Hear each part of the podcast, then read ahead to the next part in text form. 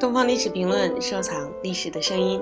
今天为您带来的声音是拼音之父周有光为您讲述汉语拼音方案。一直到，呃，新中国开始以后，文盲还占据百分之八十以上。文盲多呢，当然问题有好多方面，有社会的、教育的等等方面。可是当中一个技术方面就是没有注音字母，这个汉字读音困难，没有字母注，用过去许多旧的方法都不能在群众里面推广，这是当然是文盲产生的原因之一。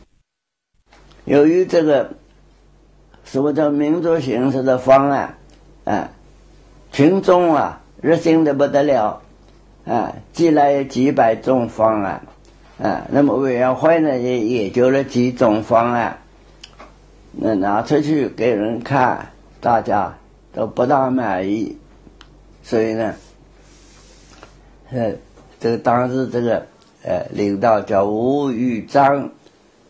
他就跟毛主席讲，说这个民族性的方案研究了几年。哎，效果不好，还不如用拉丁字母好了，啊，因为拉丁字母很简单，而且国际上面大家都通用了。那么毛主席就同意了，同意以后呢，提到党中央，党中央开会也同意了。这样子的，后来呢就不再研究民族形式了，也都集中到这个呃研究呃拉丁字母形式，啊，怎么样子最好？我们在五十年代，这个培训方案委员会也就这个了啊，拉丁字母的方案，我们是采取从头到尾重新研究，对，用最慎重的方法来进行，那所以搞得比较慢，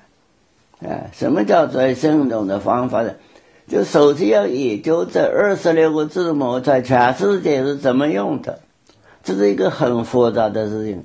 这个语言学家主张几要用几个新的字母，几个新字母用出来以后，就有听各方面的反应，反应很有趣味。特别是邮电部不赞成，邮电部他说你用了新字母，我们打电报要到全世界的外国人就不能用了。